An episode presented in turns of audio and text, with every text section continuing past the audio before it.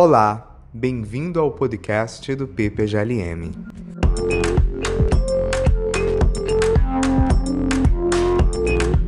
No episódio de hoje, recebemos Verra Chama, doutoranda em filosofia pela Unicamp e professora na Universidade Federal do Amazonas. A Verra foi secretária da Sociedade Hegel Brasileira. Fundou e coordena o grupo de estudos sobre representação e participação política da UFAM e tem interesse em temas como teorias do Estado e corporativismo no pensamento alemão no século XIX.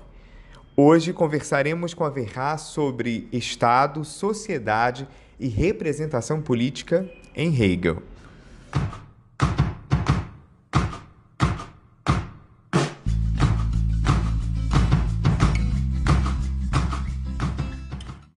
Primeiramente, professor Verra, muito obrigado por aceitar o nosso convite. Para começar, poderia falar um pouco para a gente sobre quem foi Hegel e também sobre a sua filosofia política mais especificamente sobre sua teoria do Estado? Claro, bom, em primeiro lugar, é um prazer estar aqui com vocês e bom dia, boa tarde, boa noite a todos que forem ouvir é, esse áudio. Bom, o Hegel, ele nasceu num período de extremas transformações na Europa Ocidental, onde ele vivia, e é claro que há diferenças com os dias de hoje, mas é, ele também, digamos assim, nasceu, cresceu e produziu num período de enormes transformações. Então, eu gosto, né, um pouco, é, como faz o Quentin Skinner, assim, de ler os teóricos à luz é, do, do contexto histórico, político, social, econômico em que eles viviam, não que necessariamente a tese vá retratar, a tese desses autores, né, ou enfim, as teorias que eles desenvolvem vão retratar esses períodos, mas elas são problemas que eles têm né, no, no, horizonte e que muitas vezes as suas teorias tentam ou interpretar esses problemas, esses fenômenos, ou dar é, uma espécie de resposta, de saída para eles. Então, bom, Hegel nasce no final do século XVIII, é, no sul, no sul da, da Alemanha, e ele tem em 1770, mais precisamente, e ele tem 19 anos quando eclode a Revolução Francesa, em 1789. Ele morre precocemente, aos 61 anos, em Berlim, à época como um professor consagrado, mas pouco tempo depois, Hegel, digamos assim, cai em desgraça. Ele é visto hoje, né, a, a pesquisa Hegel mais recente, desde os anos 70, 80, vem mostrando que essa interpretação tem muitos problemas, mas à época o que se via, eu digo é, depois, no período das revoluções liberais, né, de 1848, março de 1848 na Alemanha, e todo o século XIX aí seguinte, né, segunda metade do século XIX, Hegel é visto como um reacionário, né, um, um autor é, da reação, um autor que é, era contra medidas mais liberais e, e e é um Estado nacional, o que hoje já se provou que não era bem assim, mas é porque ele escreveu num período de forte censura, que é justamente quando ele, ele desenvolve, assim, com mais robustez, talvez, a sua teoria do Estado. A gente pode falar num jovem Hegel e num Hegel mais maduro, e ele já trata de questões éticas e políticas desde, desde a sua fase, né, da sua produção mais jovem, mas é justamente nesse período de, é, primeiro, liberalização de vários, de vários setores da vida econômica, social e política da Alemanha, e, em seguida, uma rápida guinada, digamos assim, ao reacionarismo que ele escreve. Então, ele foi muito prejudicado pela censura também. Não é uma tentativa de defendê-lo, porque eu, isso foi uma coisa que eu aprendi com um colega do Rio de Janeiro, é professor da UERJ, o Fabiano Lemos, de que não necessariamente a gente precisa defender o autor que a gente estuda, né? Eu gosto muito de Hegel, mas eu não, eu não, eu não sou uma defensora. Eu tenho interesse num problema, né? Então eu não, não falo aqui como uma alguém que faz uma apologia, né? Necessariamente a ele, mas de fato ele foi vítima de censura, como vários outros que escreveram depois de agosto de 1819 que é um período em que a censura se estabelece nas universidades, nas associações, de um modo geral, na imprensa. E eu vou falar também, então, né, é, um pouco disso. Eu acho que, como um teórico, né, e para mim, que trabalho com filosofia política, é, a, a, principal marca, digamos assim, do Hegel é que, primeiro, ele foi um filósofo que teve os tempos dele como um objeto de investigação. Então, ele quis fazer isso que hoje se chama de é, diagnóstico do presente. Né? Então, o que é essa modernidade? Claro que tivemos isso na literatura, um pouco depois, né, com Baudelaire, Nietzsche também fez isso, mas eu acho que o Hegel tem essa, essa preocupação em entender que tempo é esse e o que, e o que nesse tempo é possível de reconhecermos como, é, digamos assim, um traço de, de normatividade que persiste, que perdura, né? Então, eu acho que uma obra, por exemplo, como a Dialética do Esclarecimento, não teria sido possível se Hegel não tivesse visto que há esse, essa espécie de fio condutor de uma é, de um tipo de racionalidade que não quer dizer superioridade moral aqui, que se faz presente é, no tempo. Bom, a situação do Hegel é a seguinte: ele escreve, né, ele nasce no momento em que não é a única, mas é a principal, as principais, a principal, digamos assim, teoria é, de interpretação da vida política, dos gover do governo, do Estado, é, são as teorias, né, é, digamos assim, essa doutrina que a gente chama de teoria do justnaturalismo moderno, teoria do direito natural moderno. Eu ressalto aqui o adjetivo moderno porque há teorias do direito natural no final da Idade Média. Mas a característica do direito natural moderno é que o Estado ele é obra, digamos assim, de um Claro que isso é um, um, uma hipótese, né? uma, é um, um artifício teórico, mas a hipótese de que o Estado ele é resultado, ele é consequência daquilo de que os indivíduos precisam para poder viver da melhor maneira que é possível conviver coletivamente. Então, o Estado ele é tributário, ele é devedor de um ato de vontade dos indivíduos. E o Hegel não aceita essa hipótese, né, que, claro, delega ao Estado aquilo que os indivíduos por si só não podem fazer, mas, ao mesmo tempo, atrela o Estado a uma subordinação à vontade individual. E o Hegel, acho que, como ele muito bem percebeu a Revolução Francesa, ele diz o seguinte: não, não é o que ele diz, mas está escrito no texto dele, não é mais possível pensar a política a partir desses pressupostos é, hipotéticos não encontram comprovação na história. Quer dizer, o, o, contrato, e mais do que isso, mais do que não, não ter havido um contrato, né, digamos assim, na, nas, nas nações modernas, o mais importante para ele é o contrato é um instrumento de relações privadas, que já foi utilizado na vida política, mas no período medieval, em que, por exemplo, a relação entre os príncipes e o imperador, pensemos aqui no Sacro Império Romano Germânico, era uma relação contratual. Então, havia um poder é, muito, o poder era muito dissipado, era muito fragmentado em diferentes agentes. Então, você tinha, por exemplo, é, quem que cuidava da, em parte, vai, isso depende muito do local, mas tributação, regulamentação profissional, salário, jornada eram as corporações de ofício, eram essas organizações em que os indivíduos é, tinham a sua formação, ainda não era de livre escolha, então se você nascia numa família de sapateiros, você, né, o homem, claro, estamos falando aqui dos homens, né, você é, não tinha uma livre, uh, não havia possibilidade de livre associação, bom, não quero ser sapateiro, quero ser cervejeiro, não quero ser cervejeiro, quero ser louceiro, não havia isso, então havia uma, uma espécie de permanência daquela profissão, daquelas oficinas dentro da família, e quem regulamentava jornada, benefícios, é, a própria assistência social, se algum é, né, artífice se ferisse, morresse, se houvesse casos de doença na família, tudo isso era gerido, era cuidado também pelas corporações de ofício. Não havia uma legislação diria como há hoje, nem sei se ainda há hoje, né, mas como havia até pouco tempo, de assistência social, de salário mínimo, bom, isso ainda temos, né. É, então, o poder era muito disperso.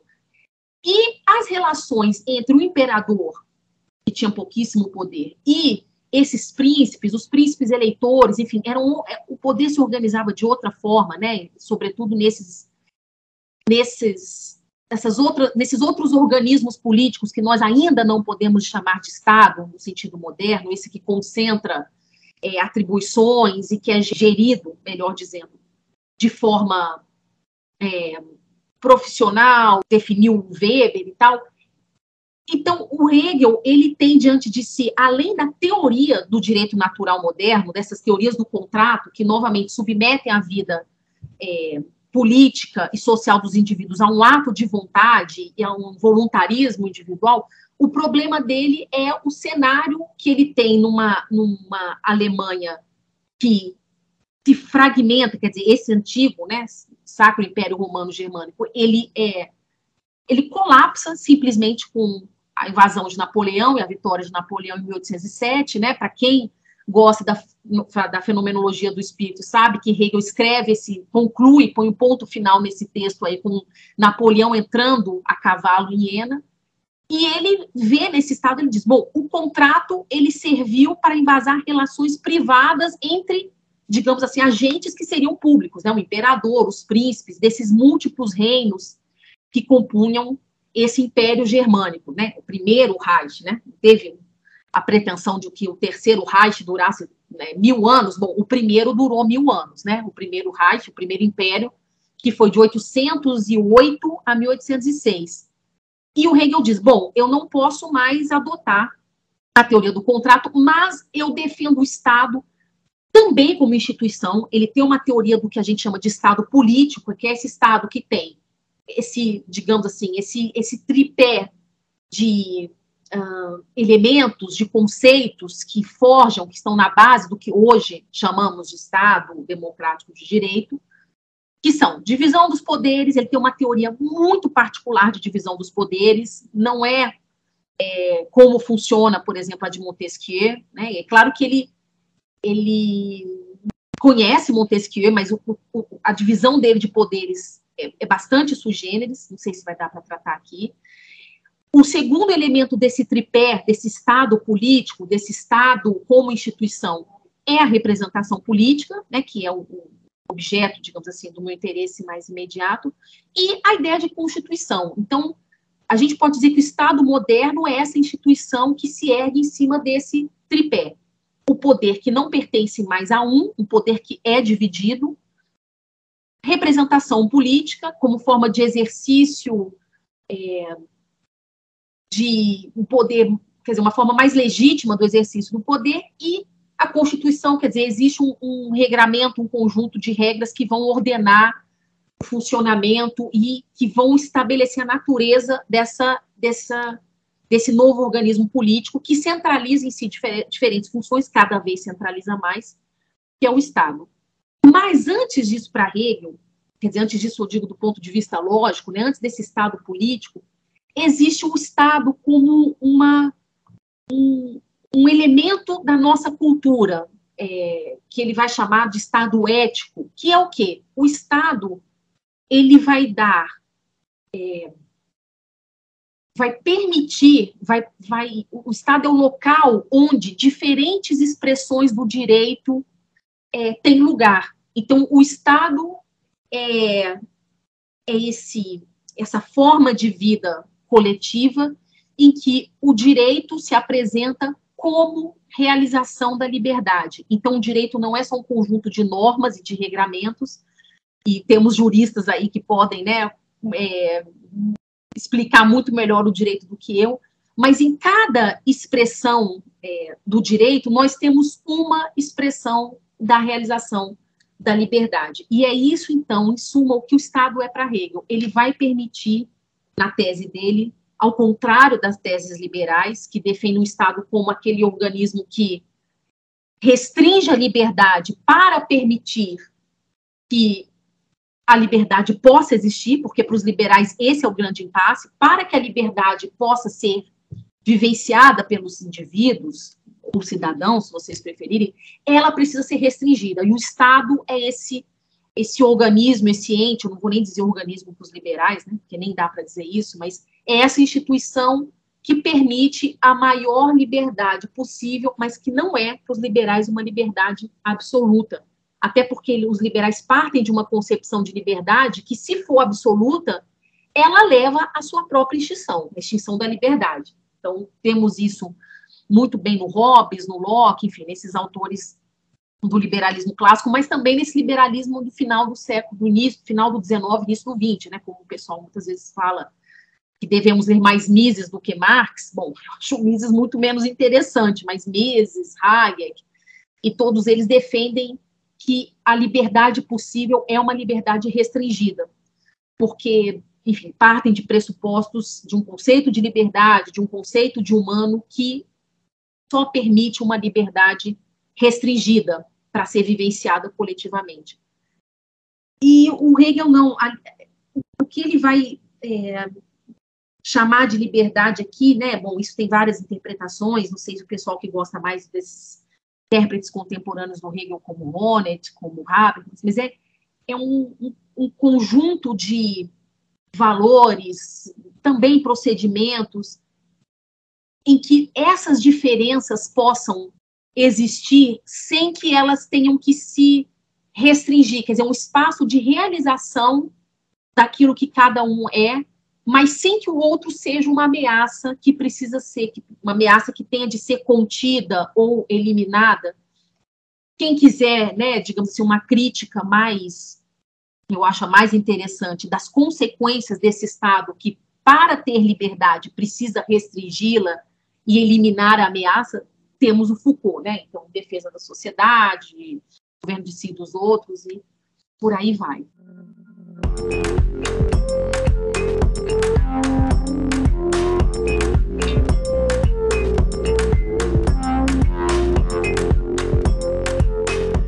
Professora Verra, o contratualismo encontra alguns limites como teoria capaz de explicar o Estado moderno, pensando o Estado não como restrição, mas como ampliação da liberdade. De qual modo Hegel apresenta uma alternativa ao pensamento liberal contratualista em sua filosofia da história? Sim, bom, essa é, a, inclusive, a, a pergunta, a inquietação que me fez estudar Hegel. Eu comecei, né, no meu curso de ciência política, muito encantada, porque não quer dizer que eu concordasse, eu achei fascinante essas teorias do justnaturalismo, do direito natural moderno, ou do contratualismo, ou do contrato social, né, como queiram. É, porque realmente, a, a, digamos assim, o que elas têm de fascinante é que elas atribuem ao indivíduo, e vem aí a, vem aí a crítica de Hegel, elas atribuem ao indivíduo é, direitos, capacidades que seriam né, supostamente inatas a esse indivíduo. Então, o indivíduo pouco deve ao meio social em que ele existe, até porque esse meio social não é em grande parte, levado em consideração por essas teorias do contrato social. Tem uma razão para isso, né? A exceção do Locke, uma certa é, coexistência, convivência dos indivíduos, ela sequer é levada em consideração porque quanto mais o indivíduo tiver dentro dele, quer dizer, quanto mais o indivíduo for dotado de direitos, é, de interesses, de uh, capacidades, independentemente do meio social, tanto menos ele deve a esse meio social e ao Estado, em última instância. Então, um exemplo. É, se eu tenho direito inato à vida, por exemplo, esse direito é do indivíduo enquanto tal, do ser humano enquanto tal, onde quer que ele nasça, onde quer que ele viva, né? Então, isso inclusive está na nossa Constituição, né? todo homem ou todo brasileiro tem direito, brasileiro, brasileira, tem direito à vida, à habitação, à saúde, inclusive ao lazer, né? Na nossa Constituição tem isso. É, o que que, o que que o Estado faz, a nossa Constituição faz, perdão? Ela assegura isso que, para esses teóricos do, do contrato social, do, do direito natural, são direitos inatos, ou seja, são direitos que o Estado não atribui, não concede, que o indivíduo não conquista, são direitos com quais, com os quais ele nasce. Eu até brinco, digo que é um, um indivíduo hipertrofiado, porque ele vem com. É, ele é dotado de várias coisas inatamente, né, de vários atributos, aos quais ele não. os quais, melhor dizendo, ele não deve ao Estado. Então, se você faz um indivíduo com poucas, você pensa um indivíduo com poucos atributos, tanto mais ele deve à sociedade, ou tanto mais ele os conquista é, no mundo histórico. Quanto mais você parte de uma metafísica da natureza humana, que é que os liberais fazem, né, quanto mais a, a natureza humana é o ponto de partida de uma teoria política, tanto mais essa, esse Estado é um mero cumpridor ou assegurador daquilo que o indivíduo já tem nele. E o Hegel vai dizer: não, se estamos falando de um sujeito de direitos, se estamos falando de direito de propriedade, que o Hegel defende, se estamos falando numa moral individual, né? Bom, espero que ainda tenhamos, né? Pelo menos do ponto de vista moral, né? Institucional, eu não sei, mas de uma moral que, ou seja, cada um é, tem uma, uma, certa medida do que é bom ou mal, do que é certo ou errado, né? Enquanto isso tudo não são atributos inatos do indivíduo, ele não nasce com uma moral inata, embora a grande maioria dos, do, desses textos do justnaturalismo não defendam uma moral inata, né? nem Hobbes nem Rousseau, por exemplo, né? não há nem a bondade natural de Rousseau, nem a maldade natural em Hobbes, isso é, um, meu ver, um equívoco de interpretação. Mas, enfim, o Hegel diz: essas conquistas que vocês estão dizendo que são inatas ao indivíduo, elas são elas são historicamente dadas, elas só são possíveis, foram possíveis porque elas se deram dentro de um mundo que funciona dialeticamente, ou seja, em que se luta para conquistar, ao mesmo tempo essa luta traz em si a chance da sua perda, mas uma vez que essa conquista já existiu, ela está, digamos assim, numa espécie do nosso da nossa do nosso horizonte, né? Quer dizer, isso já fez parte da nossa história. Então isso é, não se perde sem luta. Essa visão do mundo como, se você quiser, perdas e ganhos, conquistas e reveses que se dão porque para Hegel o mundo funciona dialeticamente, é o que está como contraponto a essa a essas teorias liberais de que, na verdade, o Estado só vai assegurar aquilo que o indivíduo já detém inatamente. Então, eu acho que a grande diferença, assim, para né, simplificar, talvez resumir, é que o Hegel parte de uma filosofia da história, é, quer dizer, não sei se ele parte, né, deixa, eu, deixa eu colocar de outro modo.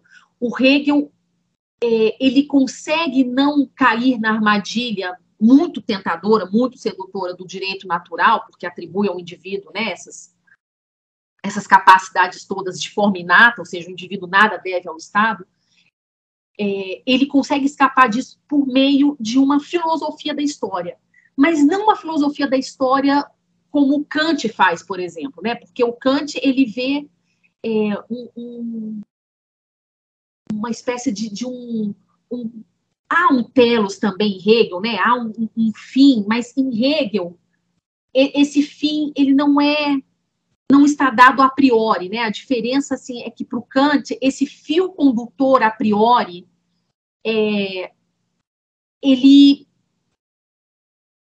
ele mostra um, quer dizer, é um fio condutor da razão a priori. Ele mostra uma saída para o estado de natureza, não só no âmbito do Estado, quer dizer, esse, essa condição é, desregrada, ou em que cada um é a medida do direito, e ela serve também não só para o Estado, né, enfim, que cada um vai forjar ali, de, de acordo com a sua concepção, né, do que deve, do que deve ser a vida política, mas ela serve também para os Estados entre si. Aí vem a teoria da, da paz perpétua é, do Kant. Então, há esse fio condutor a priori, que é uma condição de paz e de aperfeiçoamento e de maior perfectibilidade possível do ser humano. Né? Então, eu sempre digo assim que em Kant tem uma teoria da história e uma teoria do Estado que, que vem uma ascensão do ser humano rumo a essa paz e a essa concórdia e a essa. É claro que tem antagonismos nesse caminho, mas ela leva a uma condição de maior perfectibilidade possível do humano e da vida, né, entre os povos, digamos assim, né, entre as gentes, como se dizia no século XVIII, né.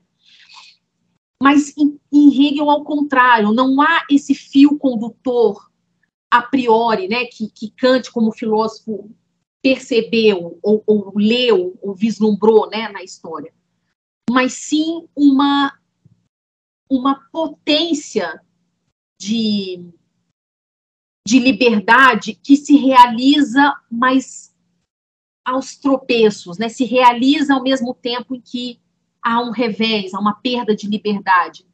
Então, é uma.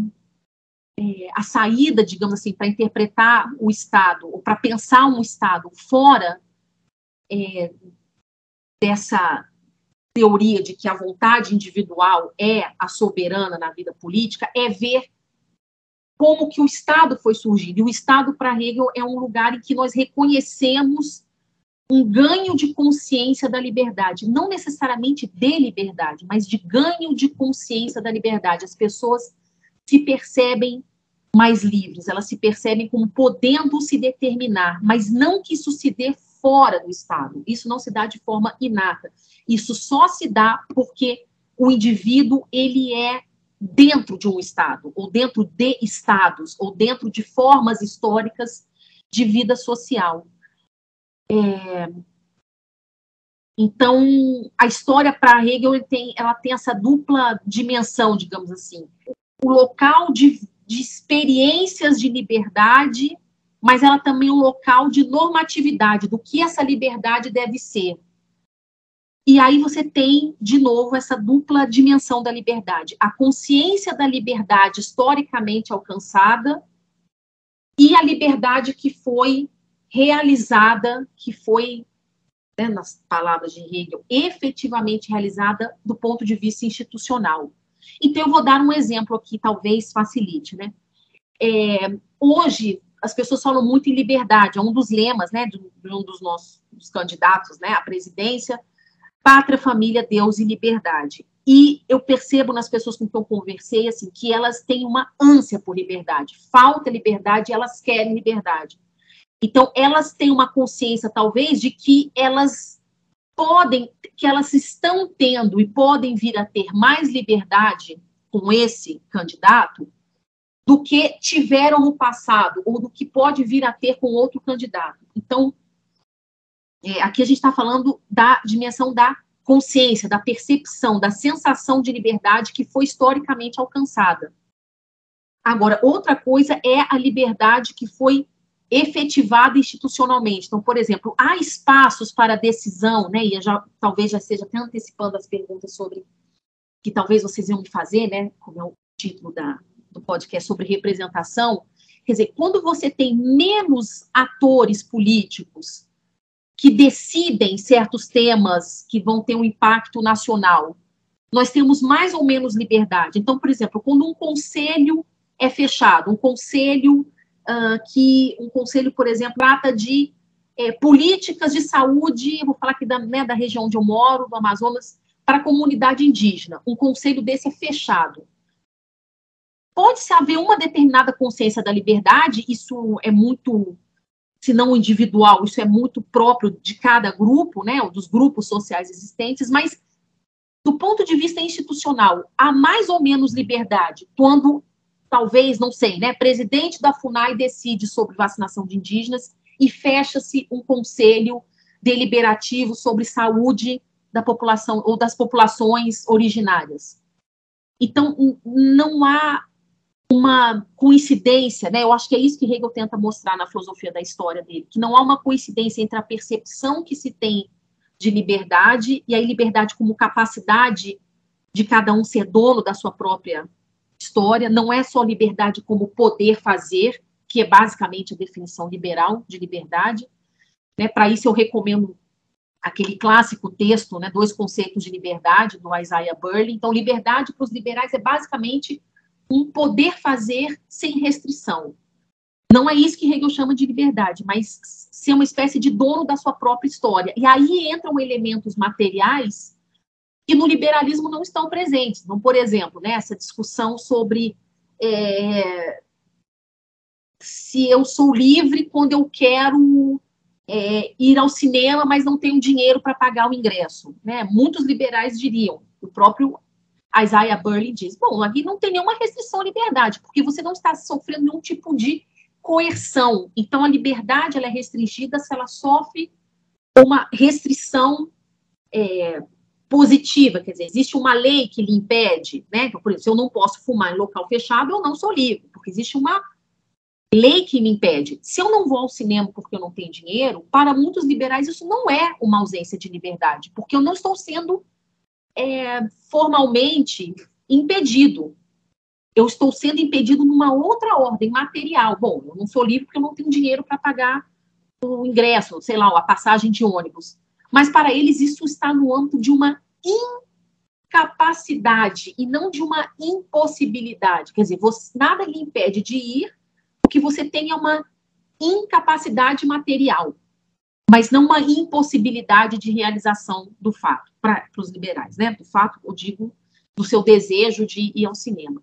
E eu acho que Hegel conseguiu perceber isso quando ele diz: olha, é, a saída para uma teoria completamente normativa do Estado, que é essa que diz o que o Estado deve ser a partir da vontade dos indivíduos, é perceber o Estado como ou perceber a história, por exemplo, e o Estado decorre disso, desse movimento entre a, a consciência que os indivíduos têm da liberdade, que foi historicamente alcançada ou perdida, e quanto dessa liberdade foi institucionalizada, dizer, quantos caminhos institucionais nós temos para realizarmos aquilo que nos faz nos sentirmos humanos, né, que é parte da nossa humanidade.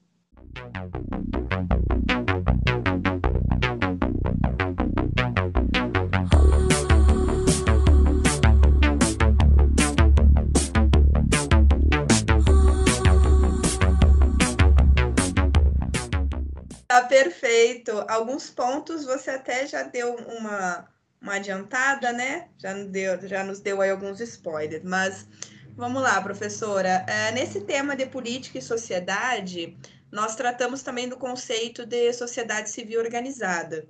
É, de qual modo, a partir da filosofia política hegeliana, podemos compreender a relação entre associativismo civil e Estado, desde a perspectiva da representação política?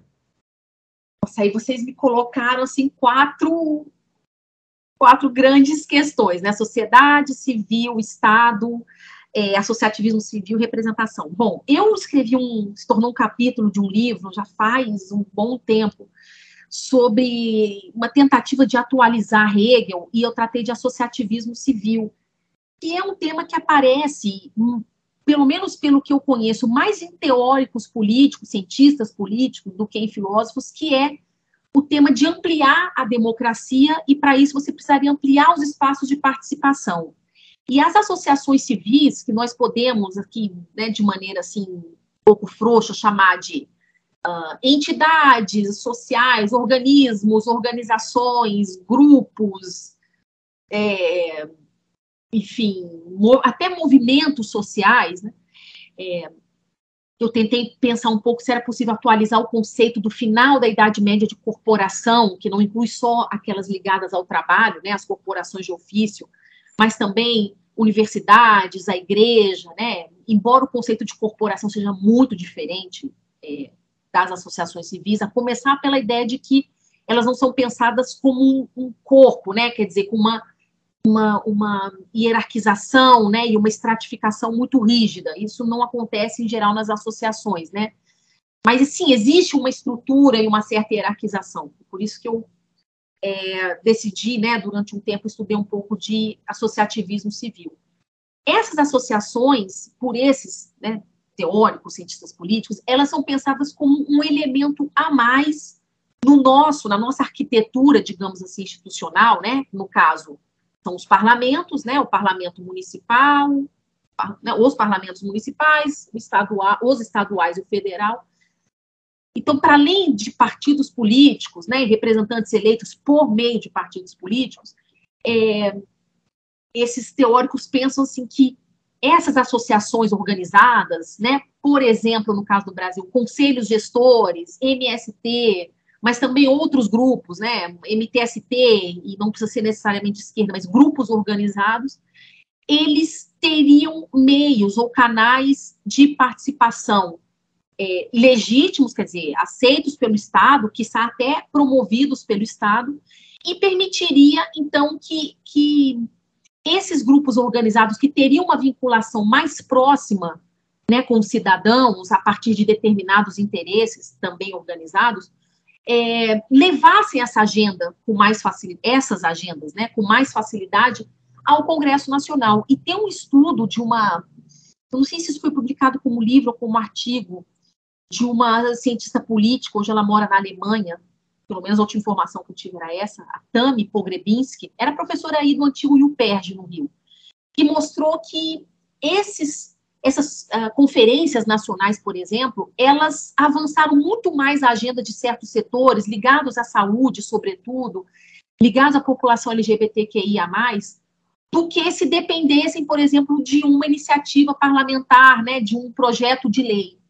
Então, essas associações, eu tentei ver se elas tinham semelhança com as corporações do final da Idade Média e com o conceito de corporação de Hegel, que é um conceito que mistura elementos, digamos assim, de, de descritivos, né, de como eram é, essas corporações na Alemanha após a invasão de Napoleão, porque a Alemanha permanece ainda muito hum, defensora, muito firme, assim, de uma certa estratificação social, não é a mesma do antigo regime lá da França, mas tem sim a sua estratificação, que Hegel combate, mas, por outro lado, Hegel defende uma representação política baseada nesses organismos. Né? Então, o, o, o que esses teóricos tentam ver é se isso pode é, avançar a agenda de setores políticos sociais né, organizados. É, eu acho que hoje, né, para quem gosta de, de enfim, teorias de grupo, teoria política de grupos, teorias da ação coletiva, etc., o momento que nós estamos vivendo hoje é particularmente ilustrativo disso, porque nós estamos vendo que quem se elegeu é quem estava muito claramente, muito fortemente leal e vinculado a um conjunto de interesses e de valores né, da sociedade, esse que, a meu ver, né, embora eu não concorde com esses valores, foram os mais organizados e eles conseguiram, então, né, fazer com que eles, esses interesses estivessem presentes no parlamento. É, a ação difusa dos indivíduos, ou quando se tem um ou outro representante, ela é muito pouco produtiva para avançar determinadas agendas, né? E, e, eu acho que esse foi meu interesse quando eu estu, fui estudar associativismo civil, quer dizer, é, no caso de Hegel, não é uma Hegel não pensa uma cooperação entre associação associações, né, entidades sociais, digamos assim, em partido político, até porque nem há partido político na época que Hegel escreve, né, ele morre em 1831, então nem podemos falar ainda de partidos políticos, mas já havia, assim, digamos, certos lados, né, já, já havia lados já havia interesses organizados, não na forma partido, e, e o que Hegel entende é que nós né, não, não somos indivíduos é, soltos, desvinculados, voltando, né, que é aquela concepção do indivíduo é, do, do, liberalismo, né, então nós somos assim, é, nós, por isso que até, né, não, não os liberais, mas os críticos dos liberais falam em atomismo, por exemplo, Charles Taylor, o próprio Honneth, eles falam em atomismo, né, o liberalismo é baseado no atomismo. Não é um termo, de novo, que os liberais usam, né, eles usam a palavra individualismo. Mas o que eles querem dizer é, esse, o, o indivíduo, ele é pensado como esse, esse um autônomo. Qual é a menor forma de unidade autônoma? Para eles, a época era o átomo. Hoje já sabemos que não é, né? Que até o átomo é um composto de compostos e compostos. Quer dizer, qual seria essa menor unidade autônoma? Né? Não sei nem se é, sei lá, o núcleo ou o elétron, porque esses, esses elementos contêm em si também partes, né? Que os compõem. Mas o que Hegel quer dizer é o seguinte: nós não existimos dessa forma. Né? Nós não estamos, nós não nos relacionamos apenas para atender a determinados interesses, que é a visão do liberalismo clássico, né? A sociedade ela é um, ela é um meio, apenas um meio para a realização de interesses. Então, né, eu, eu, falo de um tema que talvez, né, o, o, o ouvinte de vocês é, tenho curiosidade de saber um pouco mais, eu também tenho né, esse interesse em falar um pouco para outros grupos que não ao fã, então isso seria essa sociedade liberal. As pessoas se relacionam, os indivíduos se relacionam porque eles precisam satisfazer interesses e esse é o espaço para isso. Mas é, o Hegel vai dizer não é assim que nós existimos. Nós não existimos como é, como unidades autônomas. Nós estamos, nós já nascemos em coletivos, né? Ou nascemos, digamos assim, em, em coletivos que estão dentro de outros organismos coletivos. Então, é, o Estado não é este fora de mim, a que eu me oponho, né? E a gente ouve muito isso no discurso das pessoas. Ah, o Estado é, é um, um, elefante branco, ou o Estado, é, enfim, eu ouvi muitas coisas nesse período de eleição, né? O Estado é, ele atrapalha a vida do indivíduo, o Estado é um problema, o Estado tem que ser reduzido, porque o Estado é visto como aquilo que é de fora, como aquilo que me oprime, que me impede né, de, de ser quem eu sou, de fazer o que eu quero fazer. E o Hegel vai dizer, mas nós só somos esses indivíduos que reivindicam mais espaço porque nós vivemos em uma em comunidades, né, social, política, que se misturam, também não há essa separação analítica, né, a sociedade está de um lado, o Estado de outro, tudo isso coexiste, coabita, né, e, e nós, desses, nesses espaços que vão se abrangendo mutuamente, é, e se relacionam também, se, se causam mutuamente, e o Hegel diz, é, nós, não nas, nós não somos esses indivíduos soltos, nós sempre estamos em relação, nós somos da família filho ou, ah, sei lá, sobrinho, mãe, pai, né? Nós somos estudantes, professores, trabalhadores, vizinhos, é, não sei, para quem trabalha, né? Eu sou é, sei lá, eu, as pessoas têm múltiplos pertencimentos, então elas estão, elas estão em comunidades, em grupos, em ONGs,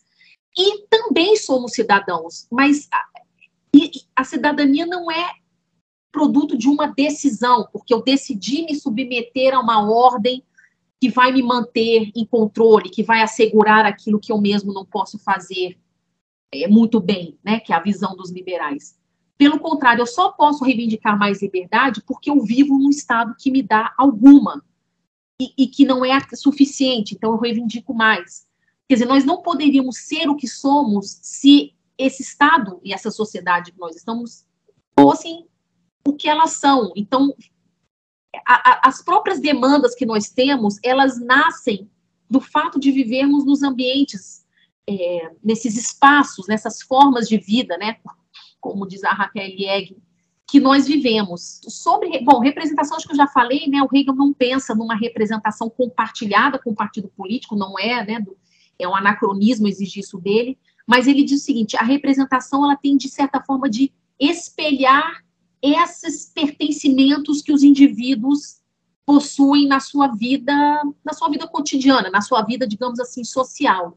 E é o que esses autores das, de, né, pelo menos a teoria, da, da, da perdão, te, autores da, dessas teorias da democracia participativa e que defendem essas associações civis, é, aquilo que eles falam, né, que nós precisamos de outros elementos para aperfeiçoar a democracia para além dos partidos, e para isso são justamente essas vinculações que nós temos como é, membros, né? Nós somos membros de uma organização como vocês aqui do PPGLM, tudo isso são elementos que organizam e, ao mesmo tempo, é, forjam quem nós somos, os nossos interesses, quer dizer, nós não somos dotados, né? Bom, o liberalismo hoje não é ingênuo a ponto de dizer que nós temos interesses inatos, mas é, ainda pensa a representação política a partir do indivíduo. Eu acho que o bolsonarismo cresceu, e eu não falo de Bolsonaro, eu falo do bolsonarismo como uma ideologia, ele cresceu justamente porque ele viu que o indivíduo, ele,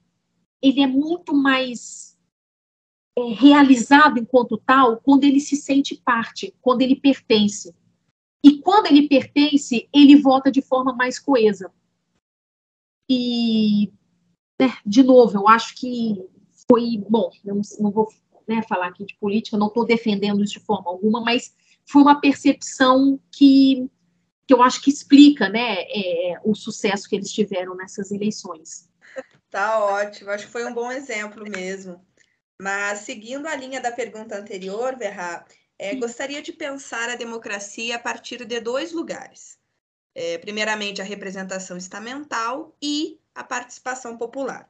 É, fale um pouco para nós sobre como a representação política atomista é um obstáculo à racionalidade institucional. Difícil. Bom, primeiro, se falarmos em representação estamental hoje, já vão né, nos chamar de anacrônicos, ultrapassados, e talvez com razão.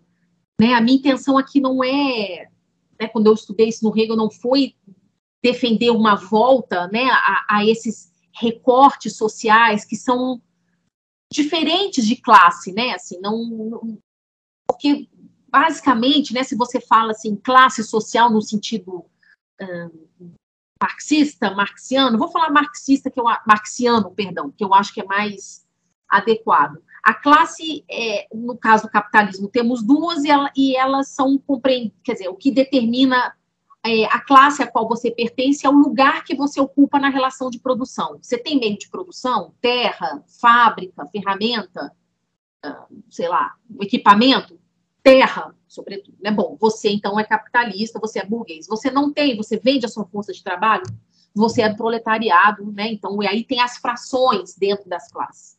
Mas estamento não é pensado a partir do lugar que as pessoas ocupam nas relações de produção. Um exemplo claro disso, para quem quiser entender o que é um estamento nos dias de hoje, basta ver, né? Não sei, acho que até por curiosidade histórica é bom acompanhar, foi bom acompanhar o que aconteceu né, na, na, monarquia inglesa. Vamos dar um exemplo aqui, né? Assim, a, a mulher mais rica, por exemplo, né, da, da, da Inglaterra ou da Commonwealth, enfim, de todos os estados, ou até do, dos realms, né, que são esses países em que a, a a, a chefe de Estado era a rainha da Inglaterra, hoje é o rei. É, a mulher mais rica de todas, não sei se ela é canadense, se ela é britânica, se ela é australiana, ela, no passado, não poderia se casar com o rei, mesmo se ela fosse bilionária, trilionária. Porque se ela não pertencesse àquele recorte social que é a nobreza, nenhum dinheiro te faz entrar naquilo ali, porque você não está lá por renda, você está lá por nascimento. Kant, por exemplo, critica muito isso. Esses direitos do nascimento são direitos que esses indivíduos têm simplesmente por terem nascido dentro daquele recorte social que é o estamento. O caso do, do, do, príncipe William é a primeira exceção, né? O primeiro, o primeiro caso de um príncipe herdeiro que não casou com alguém na nobreza, casou com alguém que eles chamam de commoner, né? É o caso da, da Kate, e todo mundo falou, bom, né? Eu, eu percebi que essas, esse tipo de fala vinha justamente de quem não, né, não conhecia, digamos assim, essa realidade. Muito da, dos americanos, por exemplo, né, que não conheceram essa realidade estamental, falaram assim, bom, mas a Kate nunca foi pobre. Ela cresceu numa família de classe média, classe média alta, que pôde pagar aquela universidade. Isso não interessa para a rainha. Né? Isso nunca interessou para a nobreza para eles, ela sempre será commoner, ela sempre será uma comum. Por quê? Porque ela não nasceu na nobreza. Mas, né, a monarquia também precisa se atualizar para permanecer, se ela não for popular, né, ela desaparece enquanto tal, pelo menos na monarquia inglesa, porque poder eles têm, até têm, mas não exercem, até porque se exercer, eu acho que eles são derrubados por um golpe republicano. Mas, enfim, é, isso é um estamento, são recortes sociais que nenhuma diferença de renda é, permite que você caia para um estamento inferior ou suba um estamento superior. Quem quiser ver como os estamentos funcionavam no Brasil, não tem nada melhor do que a leitura de O Curtiço, do Aloysio Azevedo. Lá mostra muito bem a relação entre um nobre falido e um popular, né, um dono de um o dono do curtiço, que enriqueceu, mas não tinha prestígio, respeito, valor social, porque ele não era um nobre. E o nobre tinha todo esse capital simbólico, mas não tinha renda, porque era um, um nobre falido. Então, recomendo. É, quando eu falei de representação estamental, o que eu quis entender foi como que a Alemanha, nesse período aí, após a invasão de Napoleão, a vitória de Napoleão, então isso vai de 1807 até 1812, 15, por quê? Porque 1807, Napoleão, final de 1806, na verdade, em dezembro de 1806, aquele império que era uma colcha de retalhos, o Sacro Império Romano Germânico, o primeiro Reich, ele sucumbe com a invasão de Napoleão. É, e aí Napoleão quer reformar, quer dizer, ele quer levar adiante, ele quer levar para o leste da Europa as reformas né, burguesas, esse Estado com representação do voto no indivíduo em outro indivíduo, né, esse voto um a um, um indivíduo vota em outro indivíduo, e todas as conquistas, digamos assim, da Revolução Francesa. Ele quer levar isso adiante. Isso, quando Napoleão é derrotado em 1815, então aí nós temos sete anos, e há o Congresso de Viena, é, acontece um grande revés, então, na Alemanha. Então, esses estamentos, eles eram muito fortes na Alemanha, que eram esses recortes sociais, e eles vão perdendo força, vão perder essas, essas reformas que querem modernizar a Alemanha, que nem era Alemanha enquanto tal, né? Mas enfim, aqueles reinos todos, Prússia, etc. Eles vão perder essas reformas de modernização vão perdendo força e com a derrota de Napoleão em 1815, tudo isso é suspenso. Em 1819 vem uma grande um, um, um grande revés que são as resoluções de Carlsbad, que aí instituem, como eu falei para vocês no início, né, censura, e por isso Hegel é, é, muito enigmático no texto dele, né, quem quiser entender melhor é, o pensamento político de Hegel, infelizmente não está traduzido, quem sabe, né, faremos uma tradução, aí vamos ver o pessoal que estuda Hegel, está nas aulas dele, que hoje foram publicadas, eram anotações das aulas que ele dava, nos cursos que ele dava, ali e nas cartas. Então, quer dizer, quem quiser conhecer um Hegel não censurado, tem que ir a esse tipo de documento, que são as transcrições das aulas feitas pelos seus estudantes, e as cartas, que aí vai se ver um Hegel é, menos intimidado pela censura. Então, o que, que acontece em Hegel? Ele é a favor, sim, do fim dos estamentos, porque os estamentos detêm privilégios de ordem. Então, por exemplo, é como se, sei lá, nos dias de hoje, o que, que é um, um privilégio de ordem? Quem é do judiciário tem 60 dias de férias. Mais algum brasileiro tem 60 dias de férias? Algum trabalhador? Que eu saiba, não. Então, isso é o privilégio de ordem. O Hegel é totalmente a favor desses privilégios ligados a uma ordem, ou ligados a um estamento. Ordem e estamento é a mesma coisa. O que ele não aceita, e aí, né, vocês vão me dizer se isso é mais ou menos democrático, mais ou menos reacionário, ou progressista, enfim, é o voto no indivíduo em outro indivíduo, porque para ele o povo não existe como indivíduo isolado. Né? O, o, o povo são esses pertencimentos sociais, mas que para eles não, para ele Hegel não são clero, nobreza, né, e terceiro estamento, ou povo, ou plebe, a depender de quem dá nome a esses grupos. Para eles é o seguinte, para Hegel, né, ele faz uma combinação. Ele chama de estamentos, tem uma razão para isso, vou até falar já, mas faz esses estamentos são uma combinação do que havia no seu tempo e de, de uma certa normatividade, de como ele acha que deveria ser a organização política, pelo menos do seu tempo. Não dá para dizer que isso valeria hoje, mas valeria em 1819 a 31, né, que foi quando ele viveu. E que estamentos são esses? aquele ligado à produção agrária, então Hegel faz, tem uma concepção de estamentos ligada a, ao, ao vínculo profissional, à atividade profissional, então o primeiro estamento, nem vou falar aqui do, da posição, né, do lugar lógico que, que esses estamentos têm, né, não acho que não dá tempo, mas o primeiro é o ligado à terra, então seria o agro, o agro, né, mas, mas aí tem uma característica das corporações, e isso permanece no pensamento corporativo dos anos 1970. Eu já vou falar. Então, o primeiro é o agro, o segundo é o ligado a comércio, serviços, etc. O terceiro são os funcionários do Estado. E aí, né, o que, que inclui? Não inclui a justiça, mas inclui as universidades e tal. Então, duas questões que eu quero pontuar aqui para quem tem um pouco né, de interesse nessa área é a época em que Hegel escreve na Alemanha, isso não é nos Estados Unidos, não, perdão, não, não é na Inglaterra, não é na França, é na Alemanha. A palavra Stand significa tanto estamento quanto classe. Então, não é aquele estamento do Etat francês que tem que desaparecer e que desapareceu por força da Revolução.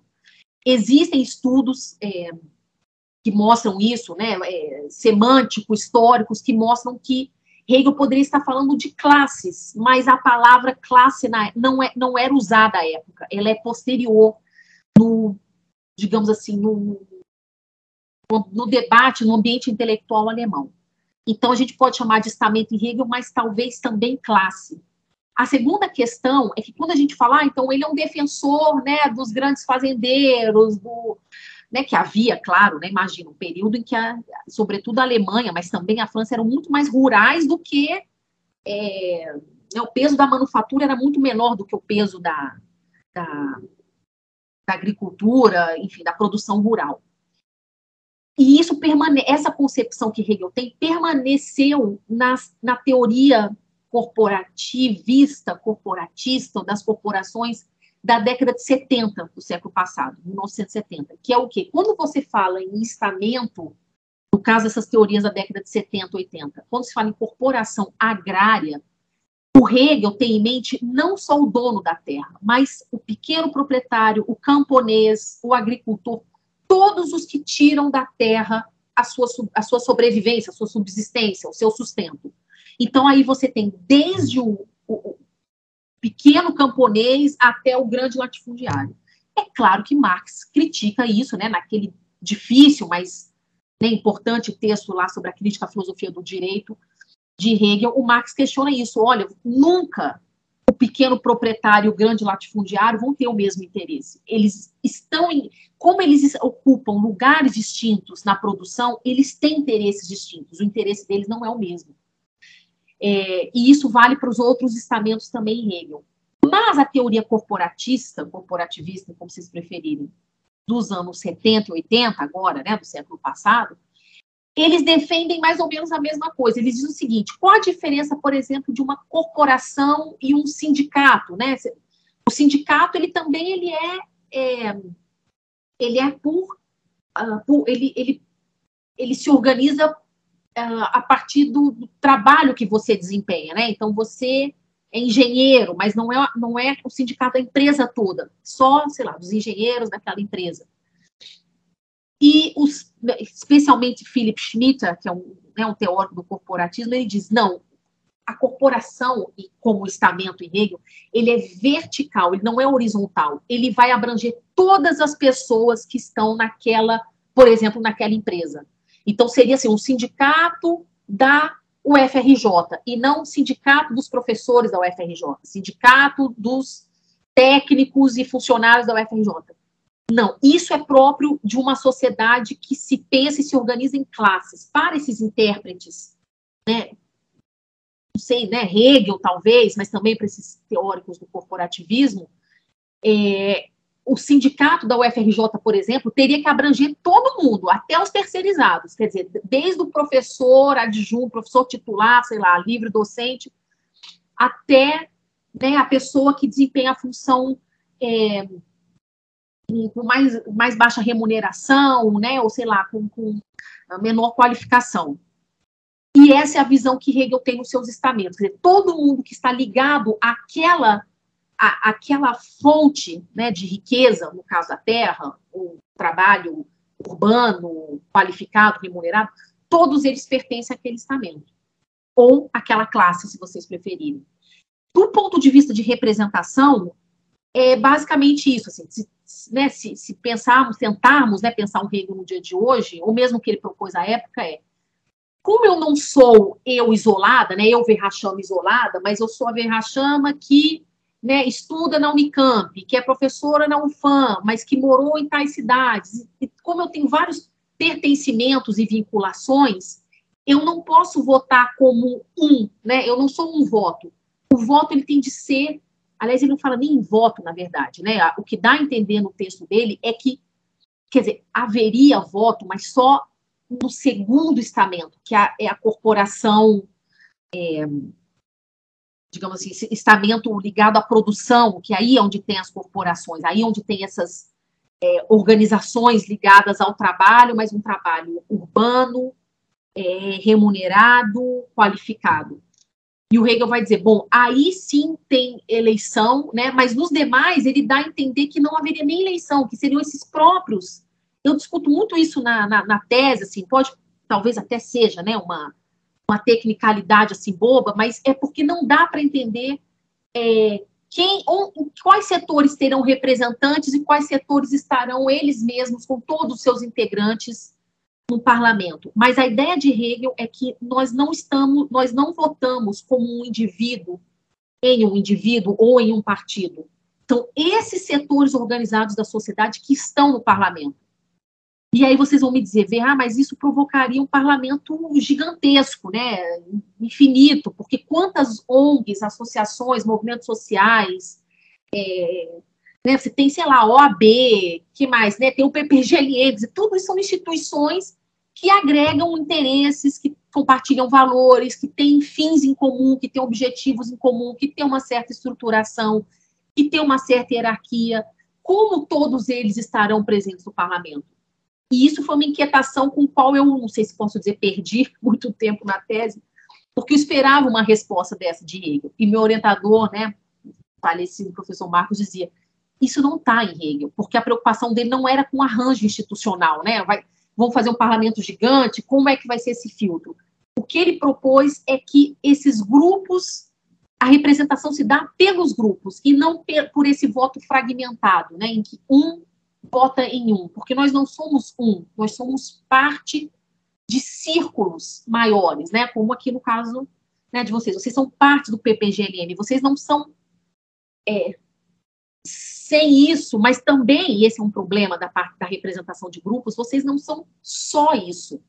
Como nós temos múltiplos pertencimentos, é, na hora em que eu, vamos supor, for votar, né? Vamos supor, isso já não está no Hegel, mas então, todos os organismos lá vão eleger seu representante, supomos, suponhamos assim, né? Todas as instituições, organizações, etc. Então, o PPGLN vai eleger seu representante para estar, no, por exemplo, aí na, na, na, Câmara Federal.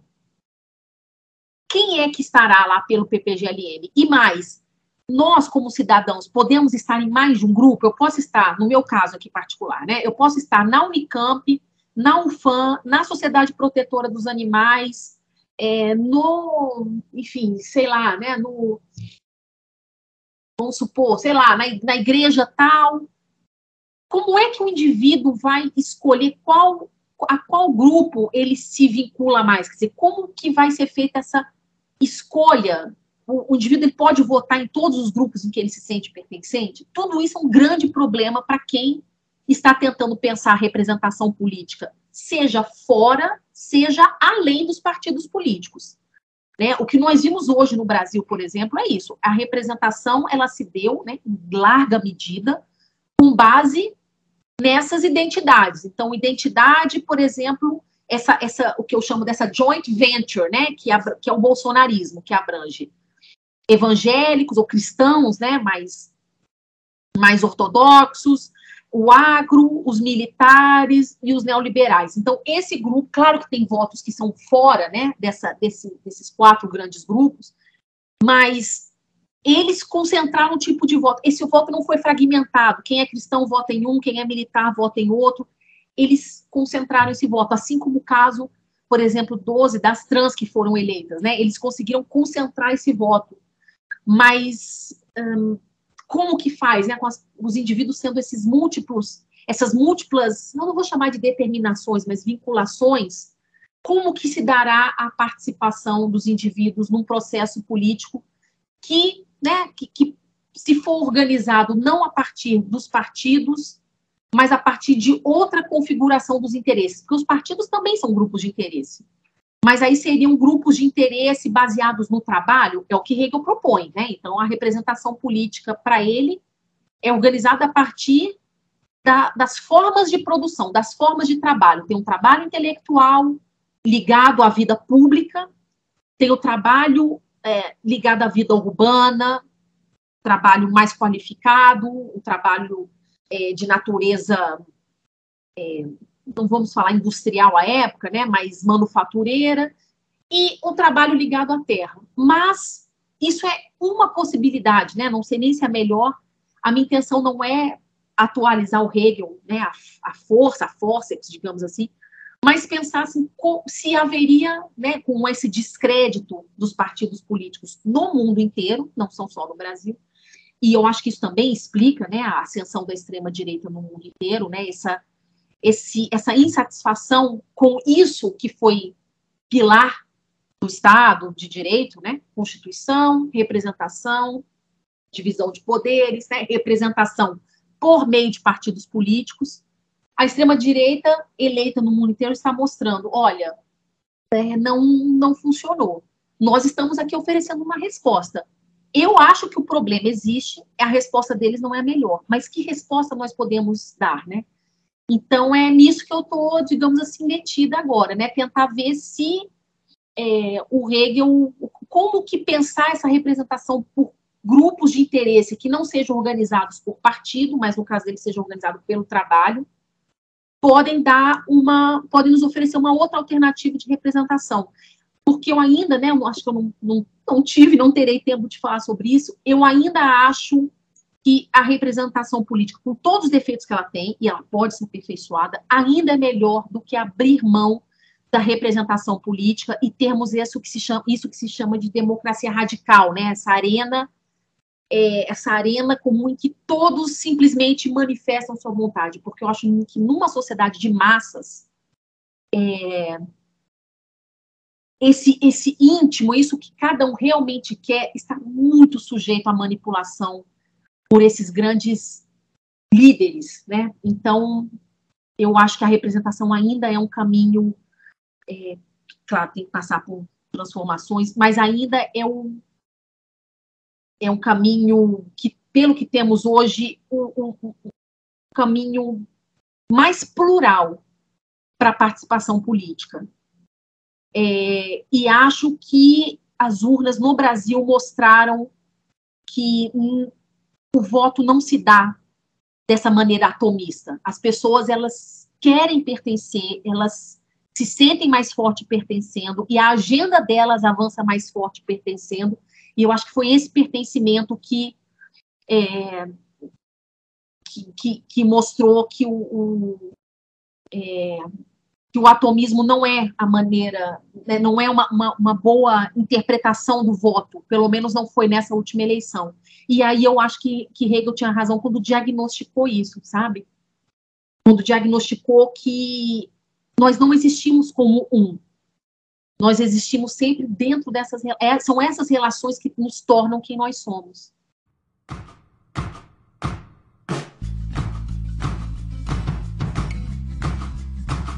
Muito interessante, professora, e provocativo, né? Mas, para finalizar, é, você poderia falar para nós né, um pouquinho mais sobre como a representação política corporativa se contrapõe ao atomismo como fundamento do Estado? Ah, eu acho que eu já falei um pouco sobre isso, mas enfim, né, o, o atomismo como fundamento do Estado é, a, é o ponto de partida das teorias liberais que têm a sua legitimidade. Porque vejam bem, o que, que os liberais é, tinham diante de si, né? Eu, inclusive, nesse ponto, eu concordo com quem lê Hegel não como um antiliberal, mas como um crítico elevar o indivíduo como fundamento do Estado, mas ele não é um, um, um antiliberal. Então, o que, que os liberais tinham diante de si, né? E, e, e qual é a limitação? Então, os liberais eles fizeram um importante né, diagnóstico e tiveram uma teoria muito boa, mas que eu acho que ela não é, a partir de um ponto, ela não se torna mais satisfatória. O que, que os, os liberais viam? Que o, o governo, o poder político, era exercido com base em um fundamento outro que não a vontade do indivíduo. Então, o que, que imperava, vamos dizer, aqui no século XV, XVI, XVII, era o direito divino dos reis, ou a tradição. Direito divino dos reis, basicamente, o governante ele é autorizado por Deus a governar. Para nós isso não, não se tornou mais estranho, né? Então, ele é uma espécie de, é, como se diz na Idade Média, de vigário de Deus, um substituto de Deus. O rei é um substituto de Deus. É, e, e, atua, então, nessa função. O que torna o poder político legítimo? A autorização de Deus. É o direito divino dos reis. E os liberais falam, não, porque Deus não apareceu aqui né, para dizer obedeçam a este homem. Outro problema para os liberais era o domínio da tradição Então, por exemplo, obedecia-se a uma família né, real, pensemos aqui numa família real, numa dinastia, ou numa casa, não sei que eu não vi, mas eu sei de gente que viu, né, o, Game of Thrones, né, tem as casas, tem as dinastias. Então, a obediência era devida por conta da, da, da do poder que aquela família, aquela dinastia, aquela casa detinha. Então, você obedece a algo privado, né? Você obedece a uma família, você obedece a alguém que está no poder simplesmente porque é filho do filho do filho do filho do filho, né? Por que, que o, o Charles é o rei legítimo da Inglaterra? Porque ele é filho mais velho da rainha, que por sua vez é a filha mais velha do segundo filho mais velho, né? Porque na verdade, quem era para ter sido rei e foi rei, mas abdicou, foi o tio, né, o irmão mais velho do pai, da rainha. E quem vai ser o próximo rei? O William. Se o William é o mais bonito, ou mais inteligente, ou mais carismático, ou mais preparado, ou Charles a mesma coisa, ou George, que é filho do William, não interessa. Porque né, o poder tradicional, ele se perpetua simplesmente pela por ter sido sempre assim, ou por ter sido assim por muitos séculos. É daí que se, de onde deriva o poder do Charles, de ter sido o filho mais velho, ele é o herdeiro legítimo, porque ele é o filho mais velho da rainha. E os liberais falaram: não, não dá para aceitar um poder que é baseado na tradição, que é o filho mais velho do filho mais velho do filho mais velho, não dá para aceitar um poder que se alicerça sobre uma suposta autorização divina. Então, o que é que vai tornar a obediência legítima? Porque, em última instância, bom, hoje já há as teorias da desobediência. No fundo, sempre houve, né? Mas agora elas voltaram, digamos assim, com força total. Mas, no fundo, qual que é o problema que os liberais têm diante de si? Vamos lá, século XVII, XVIII, basicamente. O Estado é essa, essa instituição a qual devemos obediência, né? O próprio Weber fala depois, porque o Estado, afinal, é o único que detém o monopólio legítimo do uso da força. Mas essa obediência ela precisa ser consentida. Ela precisa repousar em algo que não seja algo fora de nós, que é Deus, no caso do direito divino dos reis, que é a tradição, no caso dessas casas né, reais. Então, o que eles apelam para o contrato social, né, para essa ideia de pacto, de contrato, para regular um conflito que eles entendem ser inevitável entre os homens, entre os indivíduos. Então, precisamos obedecer, mas queremos consentir, nós queremos autorizar esse que vai mandar em nós. E eu não sei se vocês se lembram, 7 de setembro de 2021, quando o Bolsonaro fala no palanque em Brasília, as pessoas gritavam: Eu autorizo. Não sei se vocês se lembram disso. O que, que é eu autorizo? Você pode nos governar, nós iremos obedecê-lo, porque você tem o nosso consentimento. Nós concordamos com a sua com o exercício do seu poder sobre nós. É isso que os liberais querem. É um meio de regular o conflito, então você transfere para alguém o exercício da força e a determinação do que é crime e qual é a pena para esse crime, que é o Estado, e você obedece, mas obedece em última instância a si mesmo, porque o Estado ele é resultado, como eu falei para vocês, dessa vontade individual. O Estado só existe porque ele vai atender aquilo que os indivíduos estabeleceram como sendo é, o aceitável. Né?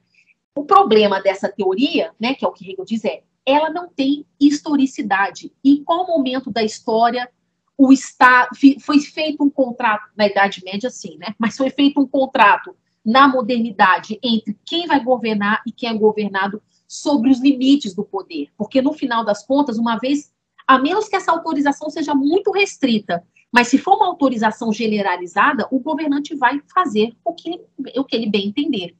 Porque ele está autorizado a governar com os meios que ele achar, né, que, ele, que ele tem, que ele pode, que ele deve utilizar.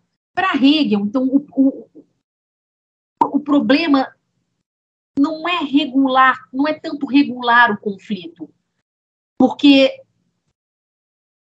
ele não parte de uma condição originária dos indivíduos.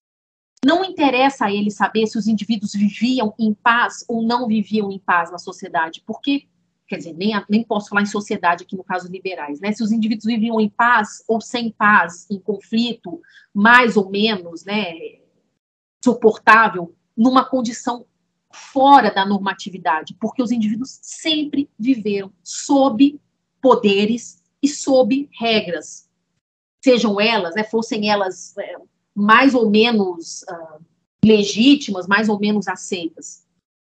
Então, eu não sei se né, me, me, fugiu a pergunta, mas é, o que Hegel pensa é o seguinte: quais é, em, em quais formas de vida nós podemos sermos aquilo uh, que queremos ser, mas esse querer ser, uh, é claro que existe justiça, existe direito, existe uh, mediação do conflito, mas o Hegel não parte dessa teoria de que os indivíduos eles têm no outro um obstáculo à sua existência. Isso é próprio de uma concepção, inclusive, mecanicista do indivíduo, né? em que o outro objeto é um, um,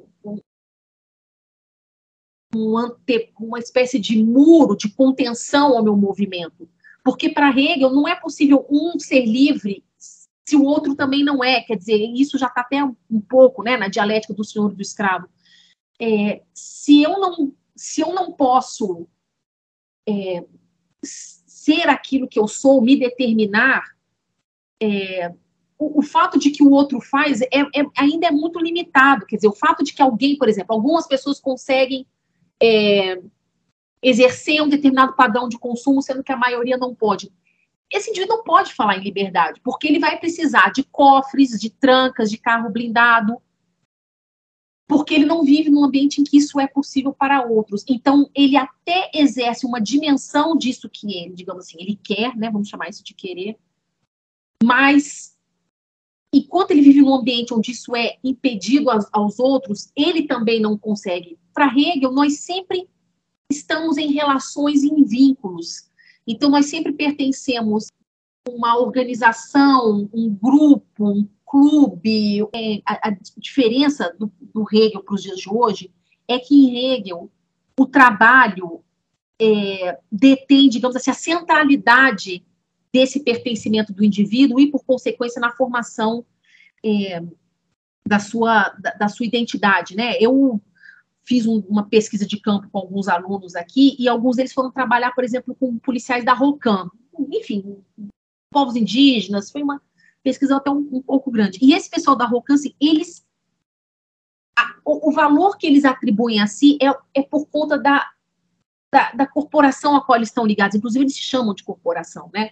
É, você vê como o pertencimento ao, ao, aos grupos atuam na formação do indivíduo, ao mesmo tempo que os indivíduos contribuem para que aqueles grupos sejam o que eles são. Então, o que Hegel diz é isso: a representação ela precisa se dar a partir desses círculos de pertencimento. É, porque o indivíduo não é esse um autônomo. E, de novo, eu acho que a nossa eleição mostrou muito isso, né? Se, se, se fôssemos um um autônomo, talvez não tivéssemos votos tão concentrados nisso que eu estou chamando né, de joint venture, que, que é o, o, coração, o cerne do bolsonarismo. Então, eu acho que essa, essa eleição comprovou que Hegel estava certo, né? Que voto, ele é, ele é ele não é um voto, quer dizer, claro, nós depositamos o voto como um indivíduo, né? Ele defende que essas, em parte, parece que vai haver eleição em Hegel, em parte, parece que esses grupos estarão diretamente presentes numa, digamos assim, num parlamento sem eleição, mas é, esse um não vota como esse indivíduo que é só auto-interessado, mas ele é sempre, ele vota na condição de membro. Ele é cidadão porque ele também é membro. Então, você não separa do indivíduo a sua condição de membro no exercício da cidadania, membro desses, desses grupos, quaisquer que sejam eles, né?